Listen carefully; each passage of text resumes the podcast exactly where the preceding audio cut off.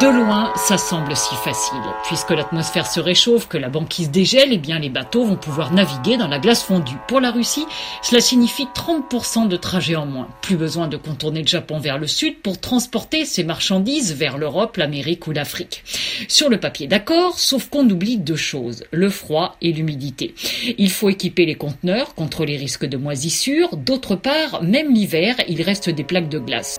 Et c'est bien pour cela, comme l'explique Hervé Baudu de l'École nationale supérieure maritime, que la Russie, le principal responsable des côtes dans la région, oblige la présence de bateaux escortes, des brises-glaces en cas de problème. La Russie a donc euh, instauré une réglementation euh, très stricte de cette route qui longe son littoral, où il faudra demander, où il faut euh, d'ores et déjà demander une autorisation avec l'obligation d'embarquer un pilote de glace pour conseiller le commandant du navire, mais également l'escorte d'un brise-glace dans les zones traversées par de la banquise. Donc ce qui fait que ce passage devient un passage contraignant et payant, tout comme l'est le canal de Suez. Et c'est dans cette perspective que la Russie euh, compte mettre en place un projet de brise-glace qui transporterait des conteneurs et qui nécessitera de les conditionner à des températures dites maîtrisées, et notamment les médicaments, les euh, produits alimentaires, les produits cosmétiques par exemple aussi, ou également les produits chimiques, que ce soit en vrac ou en liquide. Parmi les pays les plus investis par ces nouvelles routes du Grand Nord, on trouve la Chine et les Émirats.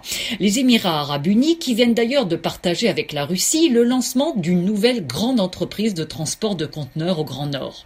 Quant à la Chine, elle inclut ses nouveaux trajets maritimes dans son projet de transport mondialisé appelé les routes de la soie.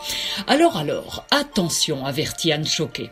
Elle est l'une des plus grandes expertes internationales des pôles. Au sommet qui se tient à Paris, elle veut s'adresser au gouvernement du monde entier. Sa théorie, prévenir dès maintenant les risques encourus par un trop grand trafic dans le Grand Nord.